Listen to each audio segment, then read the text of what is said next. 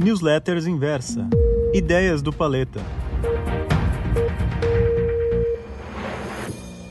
Olá, investidores e investidoras, sejam muito bem-vindos a mais um Ideias do Paleta, seu primeiro Ideias do Paleta do ano.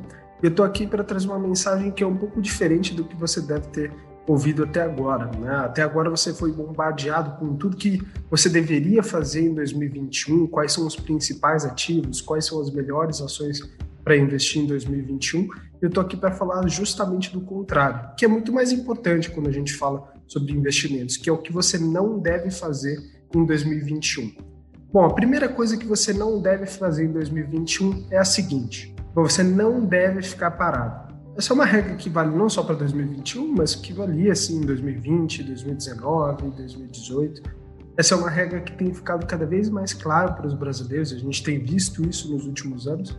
E de fato você não deve ficar parado, né? Para conseguir preservar ao longo do tempo o seu poder de compra, preservar o seu patrimônio ao longo do tempo, você precisa buscar formas mais inteligentes de fazer a gestão do seu recurso. Então, abrindo conta em uma corretora, né, acessando melhores produtos dentro do seu banco de investimento, por exemplo, para que você consiga diversificar melhor o seu portfólio e extrair melhor resultado sem precisar correr muito risco. Né? Há sempre essa impressão de que para tirar um retorno muito elevado você precisa assumir riscos muito superiores, mas aí entra o conceito da diversificação, que é justamente o que eu vou comentar daqui a pouco, que é um dos riscos aqui do que você não deve fazer em 2021. A segunda coisa que você não deve fazer em 2021 é alocar todos os seus recursos em caixa. Quando eu falo em caixa, eu estou falando em instrumentos de preservação apenas do seu patrimônio, com o mínimo risco possível, né? ou somente o risco do governo. E aí eu falo que, principalmente do Tesouro Selic ou os fundos DEI, que basicamente entregam a rentabilidade da taxa básica de juros e que te expõem apenas ao risco de calote do governo. Portanto, um risco mais baixo, né? apesar de todos os riscos fiscais o Brasil carrega nesse momento, você tem um risco baixo do Brasil da calote. É uma situação bem diferente do que vive a Argentina, por exemplo. Mas por que, que eu coloco aqui que você deve é, fugir de manter 100% do seu patrimônio em caixa? Justamente porque a nossa expectativa de inflação para 2021 já é acima do que é a nossa taxa básica de juros esse ano. Então, se você deixar o seu recurso parado lá no Tesouro Selic, é bem provável que você perca poder de compra ao longo de 2021. E ainda assim, a nossa expectativa aqui na inversa justamente que a gente tem uma inflação, um índice de inflação ainda mais elevado do que o mercado estava esperando. Né? A gente já vinha alertando isso em 2020, de fato virou uma realidade, especialmente após a pandemia, e a gente tem muitos desequilíbrios que devem acontecer ainda à medida que as economias vão se recuperando em todo o mundo, e especialmente aqui no país. Então a gente deve ver sim uma inflação mais alta do que a expectativa do mercado nesse momento, isso pode prejudicar ainda mais você. E aí entra a importância do terceiro risco que eu coloco aqui para vocês, que você não deve fazer em 2021. Você não deve concentrar excessivamente seu portfólio, seja em investimentos de baixíssimo risco, como o Tesouro Selic, ou somente em uma classe de ativo específico. Né? Então, vai comprar 100% do seu patrimônio em ações ou 100% do seu patrimônio em dólar. Né?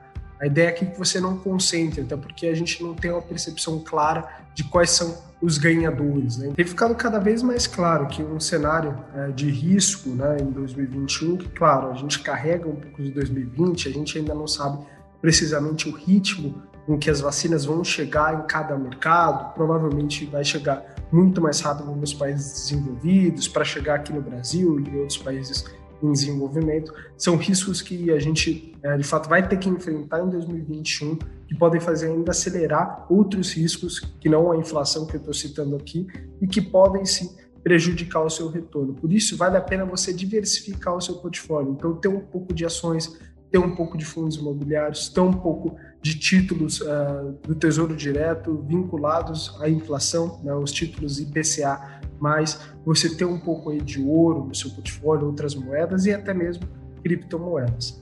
A quarta coisa que você não deve fazer em 2021 é focar nos mais baratos da bolsa. Há uma discussão muito grande em relação a isso. Sempre o barato sai muito mais caro. Né? Até coloquei aqui uma representação do dinheiro caindo pelo ralo.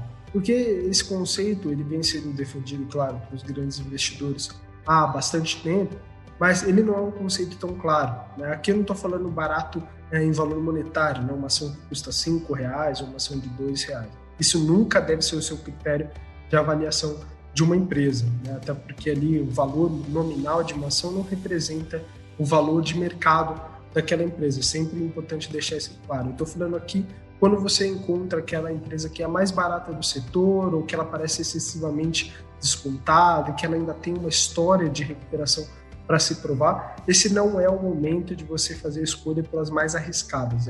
A ideia aqui é que você se exponha nas maiores de cada setor, as empresas que estão ganhando participação de mercado. Vale destacar sempre, e a gente colocou isso muito aqui para vocês ao longo de 2020, que em períodos de crise você tem muita oportunidade para as empresas grandes ganharem ainda mais participação de mercado, porque há muita empresa quebra no meio do caminho, há oportunidades relevantes de novas aquisições, isso abre caminho para que as maiores empresas da bolsa se valorizem. E isso deve acontecer à medida que o investidor estrangeiro também volta para o país. Né? Nos últimos meses de 2020, a gente viu um recorde de volume de investidores estrangeiros voltando para o Brasil. Em um cenário dos juros, ainda que muito baixo, voltando a subir no começo do ano, pode ser sim que a gente veja uma entrada maior dos investidores estrangeiros e quando eles entram aqui no país, eles entram justamente nos maiores papéis, nas maiores ações da bolsa, nas mais líquidas, nas que são líderes de mercado, que têm maiores margens, que têm capacidade de crescer ao longo do tempo e manter aí, claro, a sua participação de mercado. Por isso, fuja das pequenas baratas da bolsa, ou que tem uma história aí é, grande ou longa para mostrar uma recuperação, uma atração, uma história de turnaround. Fuja, então, fuja desses papéis, é hora de focar em qualidade. Bom, e por fim, o quinto ponto que você não deve deixar de fazer em 2021, eu colocaria aqui como ignorar as commodities, ignorar ISD, né, que é focar os seus investimentos em boas práticas ambientais, sociais e de governança, focar os seus investimentos também em criptomoedas, em fundos imobiliários, e faz parte um pouco do que eu comentei aqui né, no terceiro ponto, que é diversificar o seu portfólio, mas especialmente porque a gente pode ver um cenário muito positivo para esses ativos em específico. Quando eu comento aqui ouro, comento dólar, comento criptoativos, eu estou colocando aqui como cestas de moedas alternativas ao real que podem se beneficiar desse cenário de inflação em alta, né, da percepção de perda de poder de compra do real em relação a outras moedas. Então, esse é um fator importante. Eu olharia com atenção para esse ponto, diversificar um pouco dos seus investimentos em moedas entre ouro, entre dólar e também em criptoativos, ele pode sim se beneficiar. E quando eu falo aqui ouro, eu estou citando aqui também outros metais, né, como prata, que também podem se beneficiar, cada um com uma aplicação prática na economia diferente, que podem se beneficiar sim desse cenário pós-pandêmico, com inflação subindo, com aversão ao risco uh, que deve acontecer nos próximos anos, especialmente em relação às moedas tradicionais. Né? Então, vale a pena você focar nisso aqui.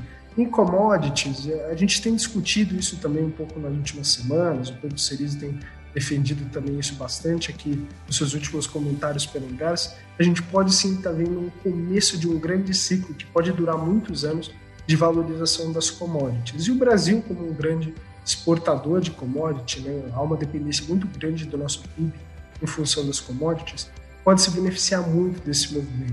Né? E aqui na nossa bolsa a gente tem o privilégio, dentro do Ibovespa, que é o nosso principal índice de ações, de ter muitas ações exportadoras listadas. Então vale a pena você focar e olhar um pouco mais de cuidado sobre esse setor, porque ele deve ser sim vencedor. E acompanhando aqui a gente para a inversa, você vai ter as melhores recomendações para conseguir fazer essa alocação e diversificação do seu portfólio.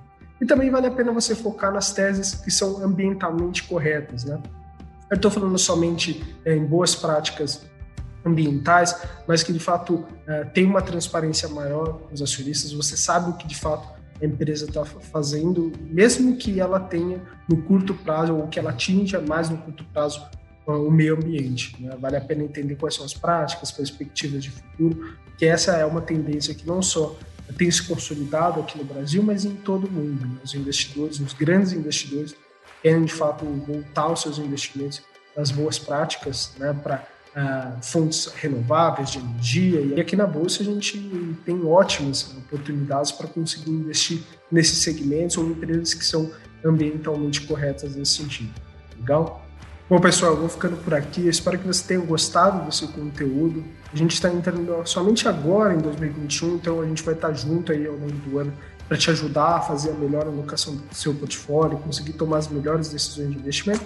Eu conto sempre com o seu feedback. Se você tiver qualquer mensagem para me mandar aqui, Fique à vontade de me mandar sugestões do que você quer ouvir aqui no próximo Ideias do Paleta. Mande lá no ideias.inversa.com.br. É um super prazer ouvir aqui as suas mensagens. Eu gosto de ler todas, responder também as mensagens que eu recebo, porque a ideia é que a gente está próximo ao longo de 2021 mantendo sempre você atualizado para que você tome as melhores decisões de investimento, tá bom? E se você não está inscrito no nosso YouTube ainda, procura aqui na tela, vai ter um botão de se inscrever, vale a pena você acompanhar aqui os, os materiais da Inversa, e você vai receber não só o Ideias do Paleta, mas também as ideias do Pedro Cerise, da Lena Margarido, que é uma craque em criptoativos, e também de todos os nossos especialistas aqui da Inversa para te ajudar a investir melhor e justamente não cometer esses erros que eu apontei para você aqui em 2021, tá bom? Então, um forte abraço e um ótimo 2021 a todos.